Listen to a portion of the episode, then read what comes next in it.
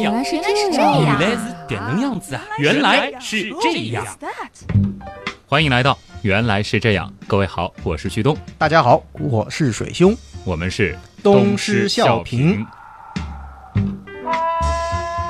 上一期呢，我和水兄是带大家游历了一下在太阳系里的，哎，除了地球之外的水世界啊。对，顿时会觉得咱们地球好像还挺干旱的。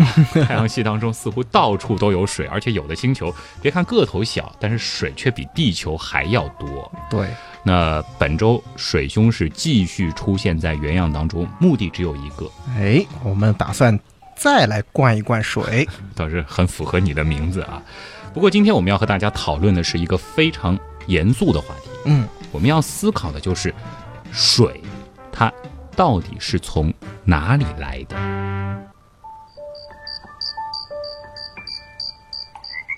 所以，水兄，你说水到底是从哪里来的呢？反正肯定不是我带来的。水兄是我们原样的水司天啊，不是龙王爷，对吧？诶，在我们国家传统文化里面，水似乎总是跟龙王有关。嗯，有道是大水冲了龙王庙，对吧？相信大家都看过《西游记》。哎，不管是海里头还是江里头啊，甚至是井里，嗯，只要有水的地方，似乎都有一个龙王。但你又不属龙，所以你不是龙王啊。反正说下雨好像就是龙王打一个喷嚏，这画面实在是太美啊！所以有人要打伞嘛，不想淋雨啊。另一方面啊，要是我那个所谓的东半仙人格上线的话，你要说水从哪里来，我估计还要补充一下，按照五行体系，水呢都是金生出来。好吧，可以打住了啊。我们原样是讲科学的，对不对？所以呢，这肯定不是我们给到听众们的答案。对。但是这个问题从哪儿开始说呢？得原样一点吧。咱们不妨从最简单的，也是最本质的问题开始说，就是水它到底是个什么东西？水是一种物质，化学式 H2O，没毛病。哎，H2O 可以说是地球表面上最多的分子了。啊，水有好多种状态，除了气态形式存在于大气中。还有其液体和固体形式，占据了地面百分之七十到百分之七十五的组成部分。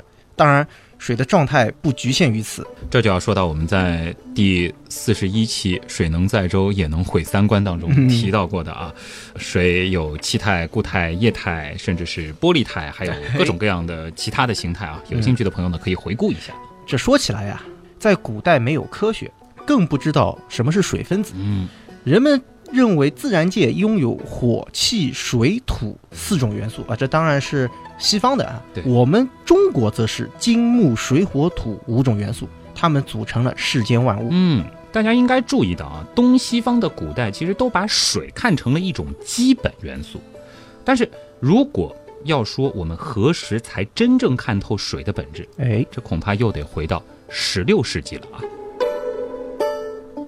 瑞士一位著名的医生帕拉塞斯呢，他就描述过铁屑与酸接触的时候有一种气体产生。那么到了十七世纪的时候，比利时著名的医疗化学派学者海尔蒙特，他也曾经偶然接触过这种气体，但是呢，他并没有把它收集起来。波伊尔呢，虽然收集过这种气体，但并没有进行过研究。他们只知道这东西有一个特性，就是它是可燃的。哎，不知道大家有没有猜到旭东说的是什么？一种可燃的气体啊。那么，直到一七六六年，卡文迪许是向英国皇家学会提交了一篇研究报告。这个报告的名字呢是《人造空气实验》啊，讲述了他用铁、锌等金属与稀硫酸、稀盐酸相互作用，制得了一种。易燃的空气，嗯，并且呢，是用普利斯特里发明的那个排水集气法把它给收集起来进行研究，感觉回到了中学化学课。是，他发现啊，一定量的某种金属分别与足量的各种酸作用，都会产生气体，而这种气体的量是固定的，嗯，与酸的种类、浓度都无关。卡文迪许呢，弄清楚了这种气体。它是有重量的，只是这要比空气轻很多啊。他还发现，这种气体与空气混合之后，如果点燃，会发生爆炸。更有意思的是，与氧气化合，居然还能生成水。中学化学课啊，所以这到底是什么气体呢？因为啊，当时氧气已经被发现了，嗯所以就很容易想到水一定是可以分解成氧气和这一未知气体两个部分。是的，哎，不过卡文迪许和普利斯特里一样啊，仍然坚持认为水它是一种元素。对，氧呢是失去了所谓燃素的水，嗯，它呢用易燃空气来称呼这种新的气体。哎，你看这个都已经想到燃素了，却没敢进一步去想水，它为啥不能是种化合物？嗯所以根深蒂固的观念要改变还挺难的。对，就所谓燃素说。嗯，说起来啊，一七八二年，拉瓦锡重复了他们的实验，并用红热的枪筒分解了水蒸气，明确提出了正确的结论：水不是元素，而是化合物，纠正了人们两千多年来的错误观念。于是呢，他就把易燃空气命名为 hydrogen，源自希腊语“水”和“造成的”这两个词。啊，意思就是产生水的这种物质，由此确认了氢是一种元素。嗯，所以直到这个时候，我们才终于知道了水它本质上究竟是一种什么东西。而今天的主题，我们说的是水从哪里来的。估计如果再要原样一点，要回答这个问题，可能还得回到这元素它是怎么来的了。天哪！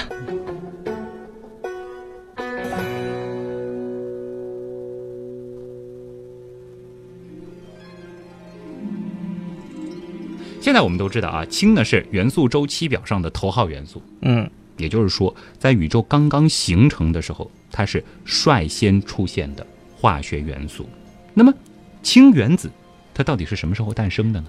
这旭东老师是想把我往坑里带呀、呃，宇宙大爆炸之后不久，嗯，哎，这里说的不久啊，是一个极短极短的时标，有多短？大概是十的负六次方秒到十的负二次方秒。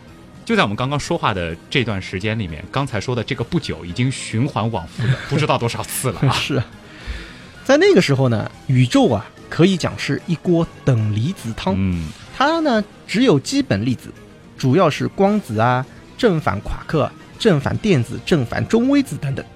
随着宇宙迅速膨胀和降温，中子和质子就诞生了。随后呢，还有宇宙的氢子。当宇宙温度降低到三十亿开的时候，也就是相当于十三点八二秒的时候，大量的氢子湮灭所释放出的能量嗯，进一步减慢了宇宙冷却的速度，氢子的数量也锐减下来。同时呢，中子和质子有机会结合在一起，形成了氘核。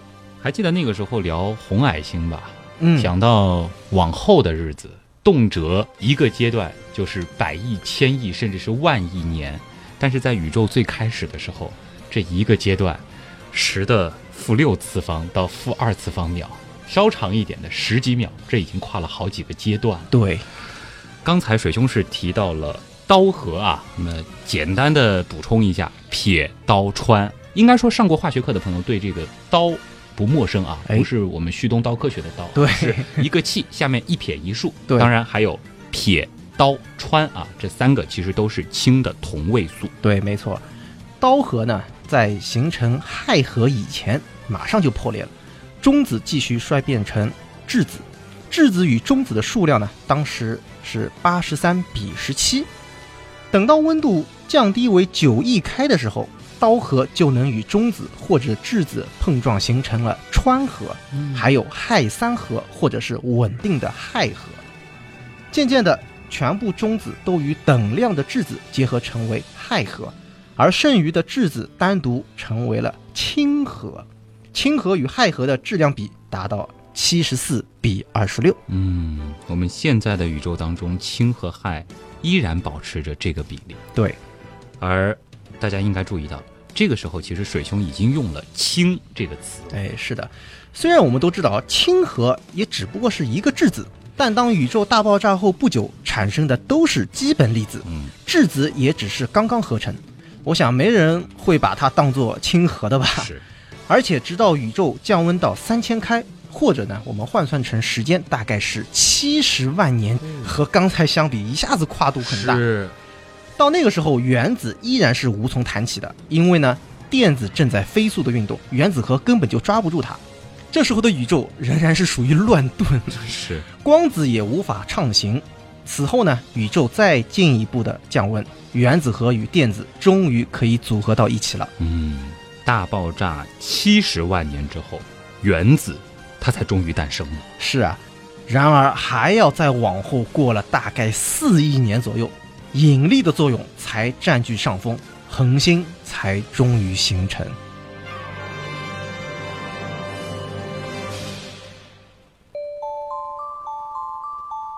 短短的几句话，大家应该已经能够感受到宇宙诞生之初的那种波澜壮阔了吧？当然，我们也听得出啊，水兄他是收着在讲这一段，嗯很多的具体细节都没有展开啊。毕竟宇宙诞生和演化的历程，怎么可能在今天这个有限的篇幅内就讲完呢？是啊，期待你把它填上吧。好吧，这水兄又要睡不着了。我给你买咖啡啊。回到今天的主题，我们说的是水从哪里来，而不是说宇宙是从哪里来。嗯，刚才呢是主要说了氢元素它是从哪儿来的，对，已经来龙去脉给大家说了。那么接下来就要说水的另外一个重要的组成部分了，氧元素它是从哪儿来的？嗯，宇宙诞生之时呢，只有氢核与氦核，几乎所有的其他元素都是在恒星这个炼丹炉里产生的。嗯，恒星内部的热核反应主要有两种，一种呢称为质子质子反应，另外一种呢称为碳氮氧循环。质子质子反应相对来讲比较好理解，对就是两个质子啊，也就是氢原子核相撞聚合成了氦原子核。随之释放出来的呢还有光和能量。对，我们太阳内部呢，主要就是这种反应，但实际上这个过程更为复杂一些。总共呢，投入的是四个氢原子核，产出一个氦原子核，两个正电子，两个中微子，还有三个光子。照到我们身上的阳光就来自于这个反应。是，当然应该猜到了啊，中间涉及到的高级词汇还挺多的，是先不展开。对另外一种碳氮氧循环反应呢，投入与产出的物质与质子质子是一样的，嗯，但是这里呢多了几个中间环节，碳作为催化剂参加反应，而氮和氧只是中间的过程产物。啊，所以说了半天，氧还是没有作为产物出现啊。的确，作为主序星来说，最主要的能源产生机制就是氢氦热核反应，也就是说，氢是燃料，氦是炉渣。嗯，只有当恒星演化到后期，温度达到一亿开以上时，氦也将被点燃，成为新的燃料，这就叫做氦燃烧。氦核与氦核聚变产生了铍核，第四号元素，对，铍与氦会继续反应生成碳，第六号元素，嗯，碳与氦再反应生成氧，第八号元素对，啊，二四六八，嗯。所以氧元素终于产生了。对当温度进一步提升以后，新的碳燃烧、氧燃烧就又开始了。嗯随后呢，还会产生更重的原子核，直到铁。嗯到那个时候，恒星离死亡就不远了。啊，最终呢，在十分壮烈的超新星爆炸中，恒星将这些烧完的和没烧完的物质全部抛向四周，润泽四方。这还得看它够不够格成为超新星嗯，才行啊。可以肯定的是啊，没有宇宙里第一代恒星，甚至是第二代恒星的死亡，那就不会有咱们太阳，嗯，这也不会有我们地球上的芸芸众生。没错。嗯，我们现在知道宇宙的年龄大概是一百三十八亿岁，而直到五十亿年前，在银河系当中，一团巨大的气体尘埃云才最终演化成了太阳以及我们的太阳系。嗯这团星云呢，有块地方比较密，逐渐成为核心，在其自身引力的作用下，气体尘埃不断的收缩，而且是加速收缩。在收缩的过程中，动能转变成了热能，使得气体温度逐渐升高。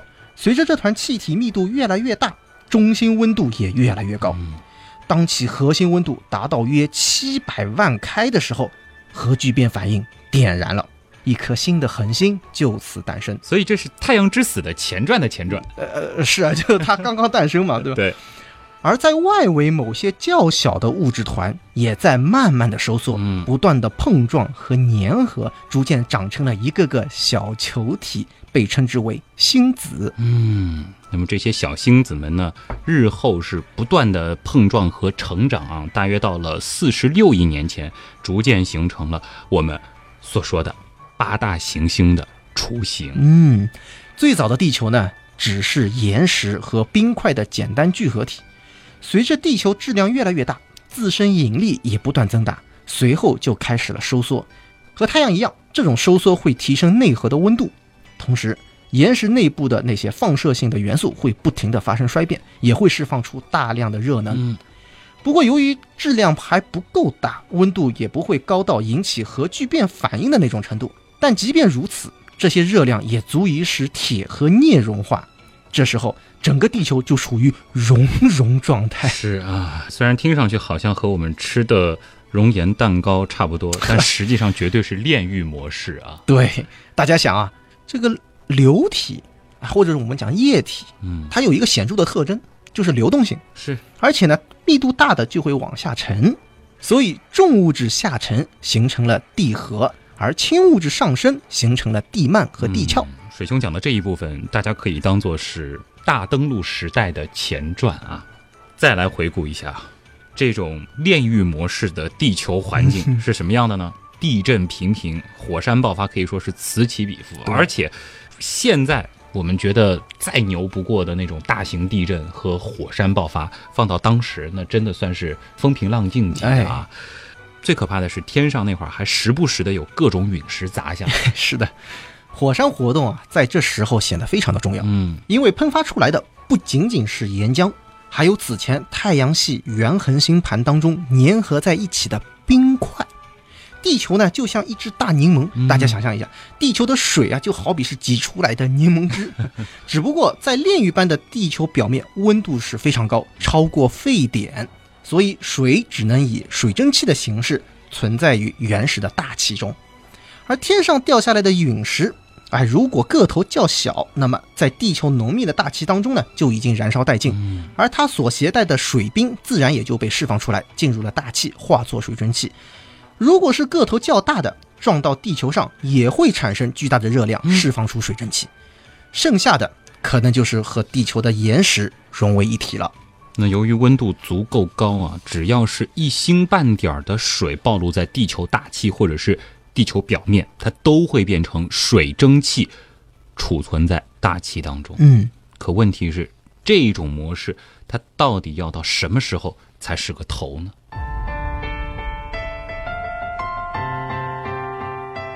整个过程大概有四亿年之久。嗯，当然啊，在此期间呢，可能发生过一次最大规模的撞击事件。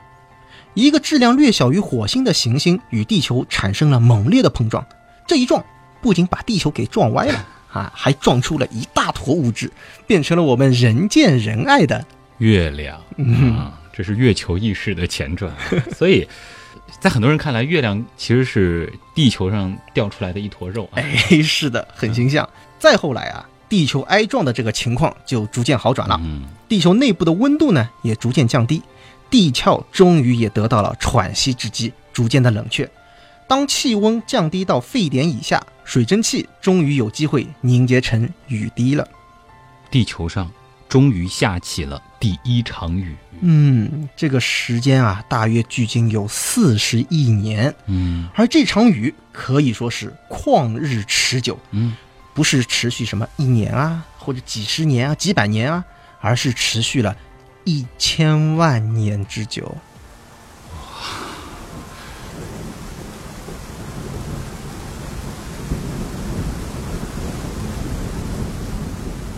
想象一下那种场景啊，乌云密布，雷电交加，而且最初的时候温度还挺高的。嗯，云层翻滚，瓢泼大雨，一下就是一千万年，何其壮观！嗯，是。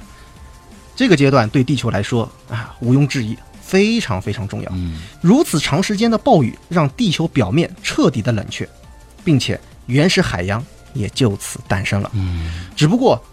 原始大气当中没有氧气，二氧化碳、硫化氢、二氧化硫等酸性气体的含量却很高，所以呢，原始海洋应该是呈现了酸性，低盐缺氧的状态。嗯，后来的事情大家可能已经知道了，你这是在致敬大登陆时代的结尾是吗？是所以啊，刚才这一部分就是大登陆时代那期的前传。其实可以听完这一期再去听大登陆时代啊。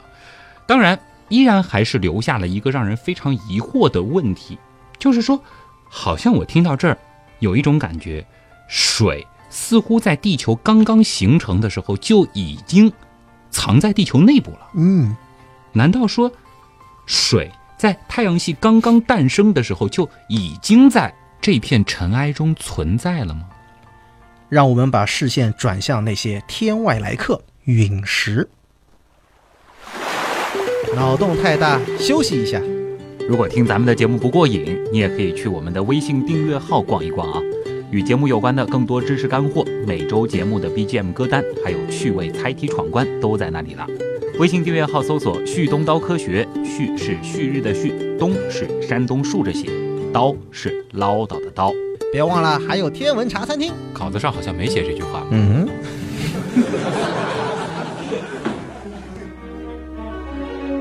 水在太阳系刚刚诞生的时候就已经在这片尘埃中存在了吗？让我们把视线转向那些陨石。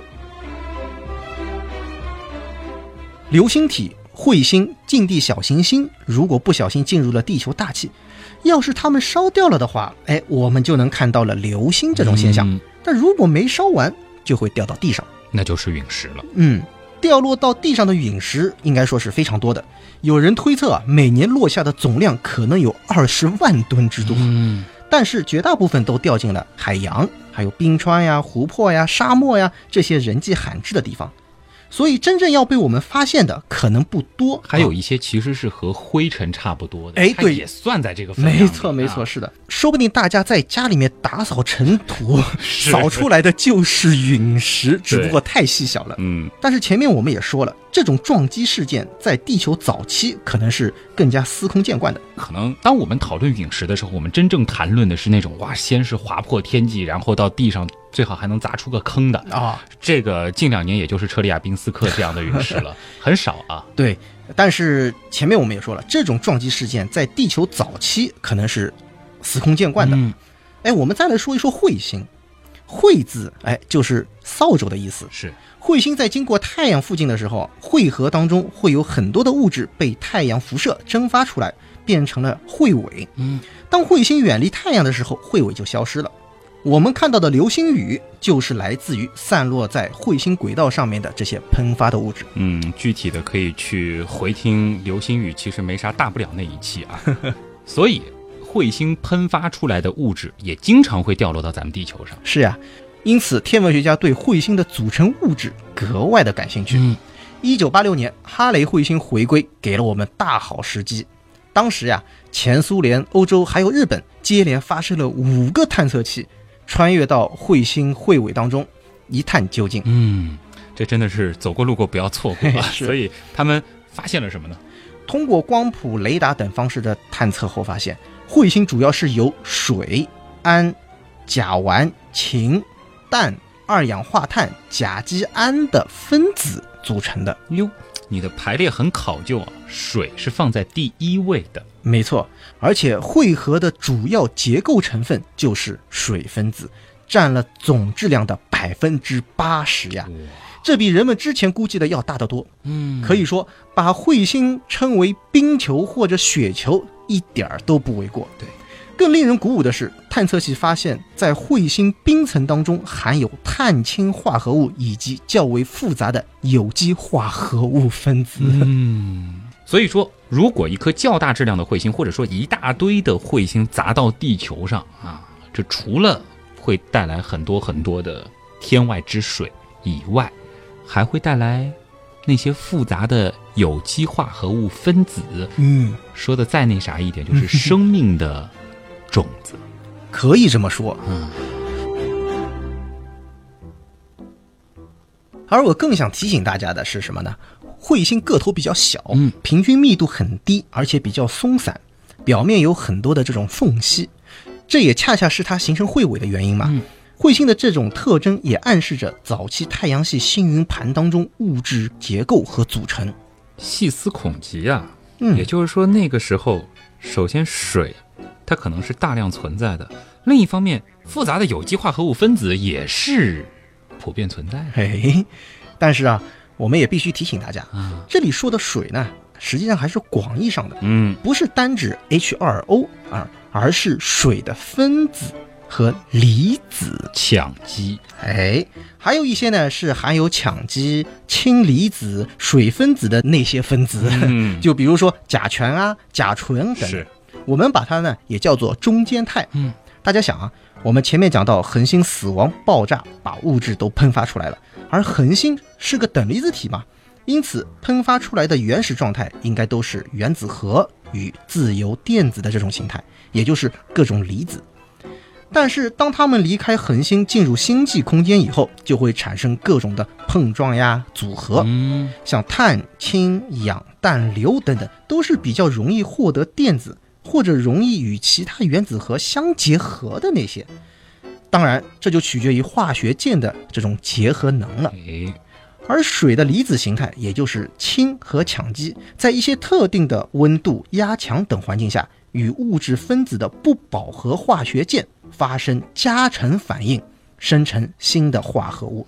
这种过程就叫做水化作用，又叫水合作用。水合作用嗯，在天文学或陨石研究领域当中，也有直接把它称之为星云水化作用的哎。呦，水以水分子的形式与物质的分子结合，形成复合物，比如盐类的含水晶体、烃类的水合物等等过程，也可以广义的称之为水化作用。这些含水，哎，是加引号的啊，嗯广义上的水的这些物质呢，就会保留在各种尘埃、岩石当中。这个呢，我们就称之为含水矿物了啊。原来是这样啊！所以，如果我们再回到前面地球演化的这段大历史当中，就能够想象这些含水矿物在熔融状态的原始地球中，就有可能把它里边的水释放出来，哎从而变成 H2O 分子这种形式。哎，完全有这种可能啊。嗯不过呢，下面这一段内容，我想可能稍微有点难度。高能预警啊！是，主要呢可能是大家不是特别的熟悉，嗯我尽量的说慢一点。在陨石研究当中，这些含水矿物是我们重点关注的目标。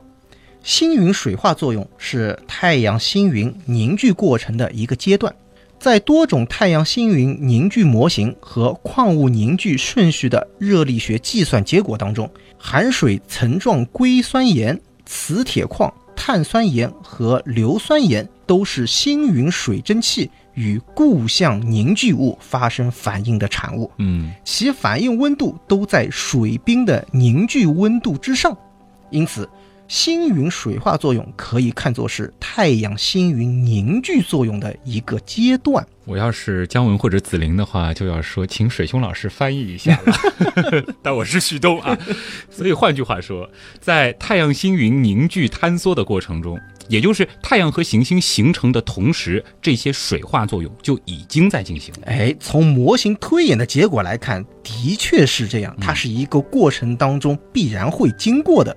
所以到这儿，其实似乎可以解答上一次讨论的一个很重要的问题，就是为什么在地球之外，太阳系里还有那么多的水世界？嗯，是因为水最开始在太阳系就是一种普遍存在的物质。对的，而且加上这些卫星，木卫二、土卫二等等，它们的体积足够大，它有这样的一种条件，实现这个内核的这种坍缩聚合。它有这样的能力把水逼出来。对，当然我们现在只能是这样去猜测，有这种可能。嗯，科学家再经过计算认为，压力高于一帕，温度高于零下一百一十度的这种条件下，嗯星云中的水仍然可以以蒸汽的形式存在。哦含水层状硅酸盐可以由水蒸气与无水硅酸盐矿物颗粒反应产生。嗯，只有温度小于等于零下一百一十度的时候，水才凝聚成为水冰。哦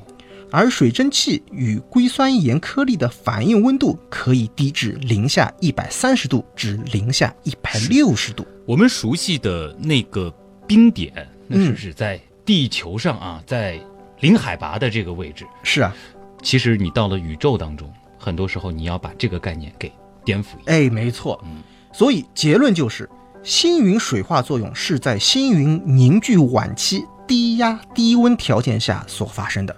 这个呢，我们可以从陨石当中去寻找线索。嗯，比如说，陨石当中有一类叫做碳质球粒陨石，这是目前已知最原始的陨石，大约形成在四十六亿年前的嗯尘埃漩涡呀、沙粒呀、冰啊和气体当中。别看丑不拉几的，可珍贵呢。嗯，可能它比地球的年纪还大，是，但是呢，它们有着和地球相同的氢同位素、氮同位素的构成，嗯因而也被认为与地球水可能是同源的。嗯。不过刚才其实谈到了那个球粒陨石啊，还是简单的解释一下吧。哦，好。所谓球粒啊，就是陨石当中拥有球状颗粒，非常非常的圆。当然啊，只能做成切片后在显微镜下被看到。是不是说是你乍一看它就是成球，状的、啊？它不是在表面的。对，球粒呢被认为是星云气液凝聚形成的硅酸盐溶滴固化的结果。球粒与球粒之间，或者说包裹在球粒外的，叫做基质，嗯基础的基，质子的质。打个比方吧，我们吃的那个葡萄干切片面包，嗯葡萄干呢就好比是球粒，包在葡萄干周围的面包，嘿，就是基质。通俗啊。嗯基质呢被认为是星云气固凝聚的产物，嗯，尘埃颗粒的集合体。哎，星云温度压力较高的区域，利于气液凝聚作用发生，也就是形成球粒。哦，反之，温度压力比较低的这种区域，有利于气固凝聚作用的发生，也就是会形成尘粒。嗯，因为星云呢，它总是有一个冷却的过程，所以理论上讲，应该是先形成球粒，再形成机制啊。对，先有葡萄干，再有面包。是啊是啊，总不能面包做好了再往里面塞葡萄干是吧？另外呢，碳质球粒陨石的化学成分变化是很大的。嗯事实上，它还能细分成八个亚类啊，比较复杂，各自的岩石结构和矿物成分也有很大的差异。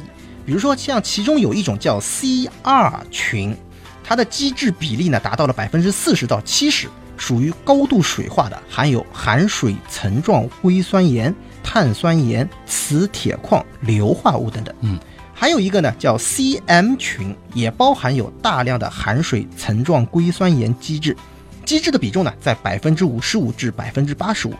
而非常罕见的 CI 群陨石，全世界只有九块，嗯它们的基质要大于百分之九十五，其中就含有非常细小的含水层状硅酸盐，嗯，陨石这个坑，不得不感慨，实在是太大了。很多很多曾经尝试要跳，稍微看了一点，我就不想再看了啊。而且小行星和彗星都有可能是陨石的来源。对，再想想，火星与木星之间的小行星带中，就可能会有多达近百万颗的小行星，而彗星更可能是得数以亿计。没错，与地球这样体量的行星不同，小行星因为自身质量比较小，引力较弱，聚集程度也比较低，嗯，个体小，内能低，形成之后呢，也不会经历强烈的这种加热啊和熔融分异的过程，因此陨石当中保存了大量星云凝聚物和原始行星的信息。这也就是为什么我们要对陨石进行研究。嗯，它们很可能藏着太阳系形成、水的形成乃至生命形成的惊天秘密。看来咱们对待陨石的态度绝不能停留在指望着捡两块石头，然后拿到市场上去卖这样比较庸俗的层嘿面啊。，还真的是这样。陨石的研究价值啊，可以讲是远远大于其收藏的价值。嗯，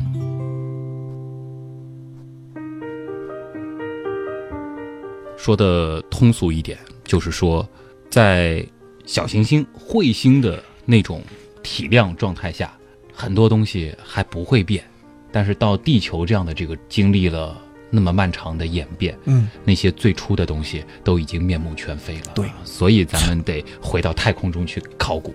对藏在里面的东西也都被压榨出来了。是，原来藏在里边的水，慢慢的被逼到了表面啊。嗯说的有点远，但事实上，其实我们依然在围绕今天的主题，那就是水到底从哪里来。说的狭隘一点，那就是地球上的水，它到底从哪里来？嗯，这是一个古老的谜，其实到现在它仍然没有一个确切的答案。但是呢，我们现在其实已经可以通过多条线索，逐渐逐渐的把这张打乱的拼图拼回接近完整的状态了。对。我们归纳一下吧。嗯，第一代恒星以超新星的方式壮烈地结束其光辉的一生。恒星物质在剧烈的爆炸当中抛到星际空间，形成了星云，其中就包含了氢、氧、碳、氮等各种元素。水以氢离子、羟基等形式广泛地存在于星云中，并且随着星云的冷却，与各种物质发生了水化作用，锁在矿物质当中。有些物质在引力的作用下凝聚，形成了地球，包括其他的行星。随着地核、地幔、地壳的形成，高温高压熔融状态的岩石释放出了水蒸气，并且在地球引力作用下又留在了大气中。随着地球温度的降低，凝结成了水滴，下起了旷日持久的大雨，最终形成了原始海洋。再加上陨石、彗星坠落地球，成为水，尤其是表面液态水的重要补充，甚至带来了生命的种子。再后来的事情你们也都知道了，嗯，原来是这样。就是这样。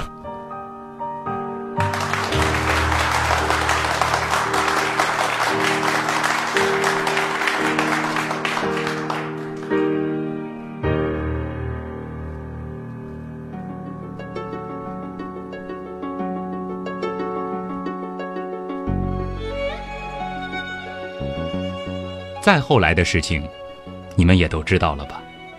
在深深的、逐渐冷却下来的海底，最早的生命出现了。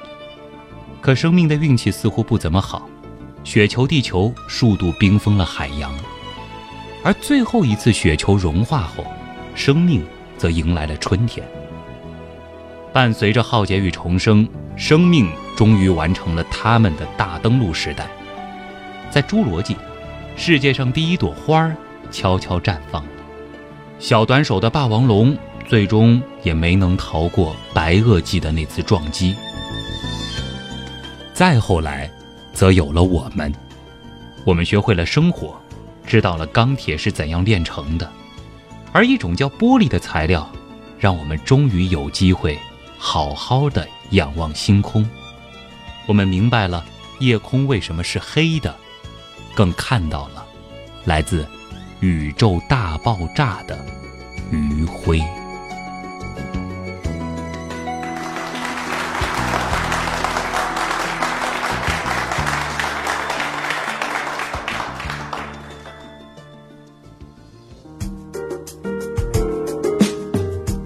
来吧，水老师，我准备好你的吐槽了。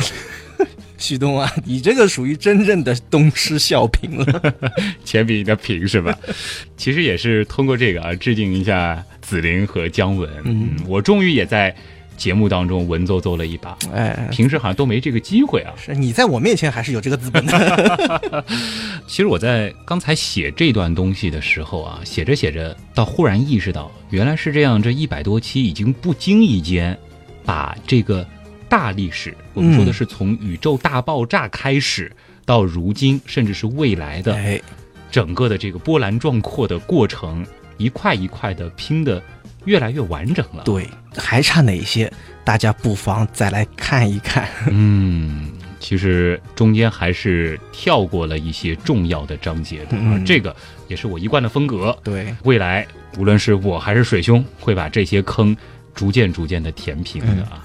说实话，这个旭东是即兴的把这一段写出来、啊，也是相当的佩服。谢谢谢谢。同时呢，也是能够看得出来，这就是原样的一种特点。嗯，知识的串联是串着串着，就是这一个个拼图就越来越完整了。对，其实这个写的过程也给我一种很大的收获，嗯、就是通过这样子的一种知识和知识之间的串联，我自己脑海当中的知识网啊，嗯、它也是变得越来越。丰满，越来越对密集。嗯，我觉得我们原样真的是有点像博物馆了。是的啊，也是希望在未来吧，能够让这个博物馆，我们无论是广度还是深度，嗯，都可以做得越来越好。对。呃，实际上今天的这一期节目，大家也会发现，嗯，涉及到的时间也好，涉及到的一些维度，包括一些专业性，嗯，它其实都是挺原样的。是的。而无论是留给未来的坑，还是在节目当中点到的曾经的某几期节目之间的这种关联性，呃，也正是我们做这档节目啊这几年下来摸索出来的一个比较明确的方向了吧？嗯，呃，应该讲，在这个过程当中也是非常感谢大家的大力的支持。嗯所以呢，我们也是拿这样一期节目来向所有的刀友、所有的原样的粉丝一种致敬。嗯，谢谢大家啊。当然，这个谢谢应该是双关了啊，也谢谢大家从上周五开始啊，天文原来是这样开始上线，嗯啊，开始预售之后，真的是挺热的啊。也是受到了大家广泛的关注嗯以及大力的支持。嗯呃，我们之前其实还稍稍有一些担心，毕竟原来是这样，我们是以广以博著称的，而我们单单从中间的一个具体的学科出发做精，能不能受到大家的欢迎？嗯，的确是这样。就像我们今天所呈现的水是从哪里来，嗯实际上在原样当中，我们会截取某一些学科，或者说是某一些理论啊、嗯可能是一些片段，可能呢也会呃稍做一些解释。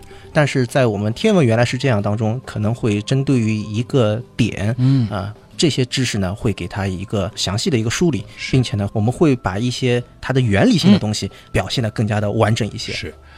那么从五月二十号开始，原来是这样的兄弟节目啊，嗯。天文原来是这样啊，其实也可以算是原来是这样的宝宝节目啊，天文原来是这样，正式开始持续的更新了，也是每周一期啊。对。呃，有兴趣的朋友呢，也可以出门左转订阅订购，嗯，在这两个平行的宇宙当中，我们都会尽我们自己所能把节目做得更好。对，这毕竟其实，我相信水兄应该和我想的一样，无论是天文原来是这样，还是原来是这样，我们是真正把它当做是自己的作品嗯来看待的。没错，原样出品必属精品。希望保持这个品质啊。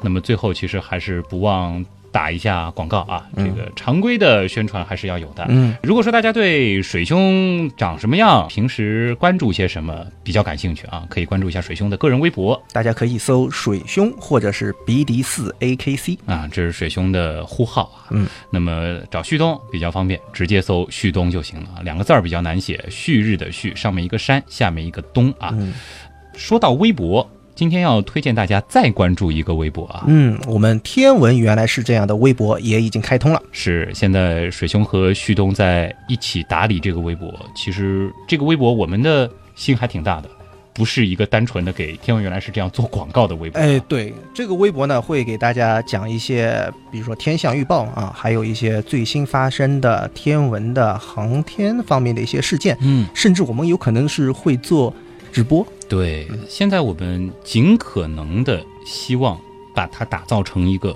以原创内容、独家内容为特点的一个精品的天文分类的微博。对，期待大家的支持啊！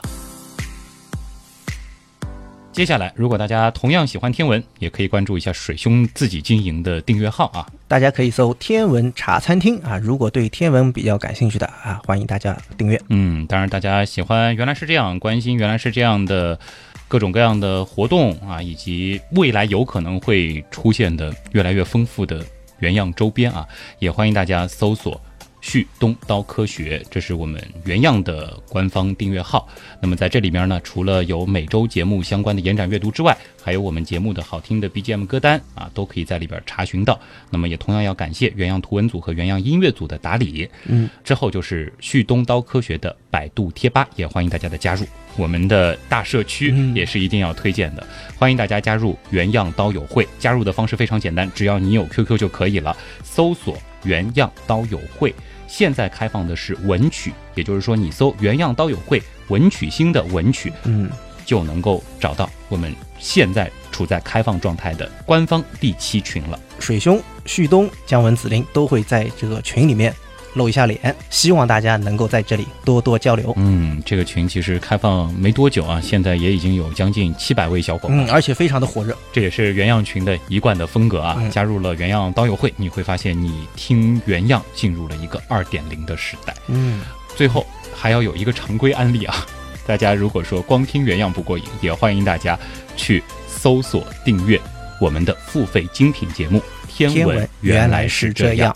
如果说在你所收听的平台找不到的话，可以在旭东刀科学的订阅号里面看一下左下角的那个周边啊，会有一篇详细的节目介绍。对，原来是这样，真的就是这样了。嗯，也感谢所有通过打赏、撰稿、参与志愿组或者购买我们付费精品节目等等各种各样的方式，支持和帮助过我们的朋友。原样的发展真的离不开大家。嗯，谢谢大家，我是旭东，我是水兄，咱们下周再见。拜拜。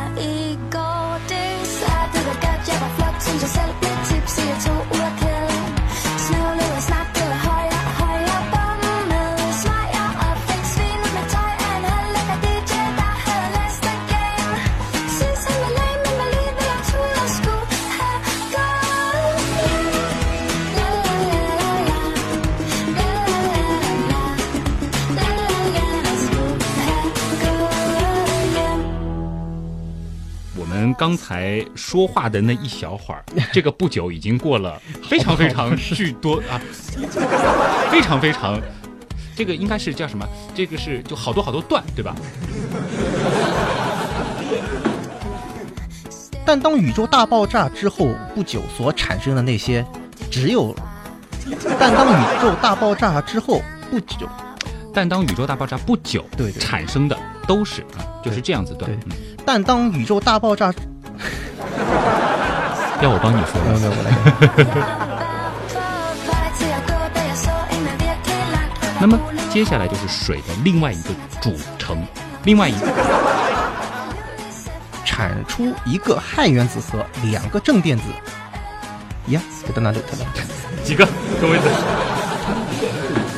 我们查一下。一颗新的恒星就此诞生。所以这是太阳之死的前传。这 是前传，前传的前传。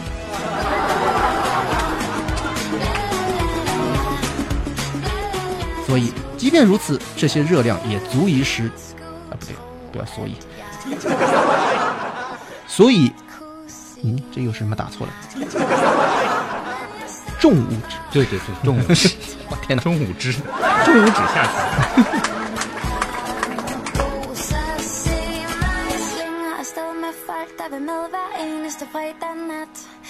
也看到了来自宇宙大爆炸的余晖。哇，怀孕了！别够了，太假了。你要说这个的时候，我录不下去了。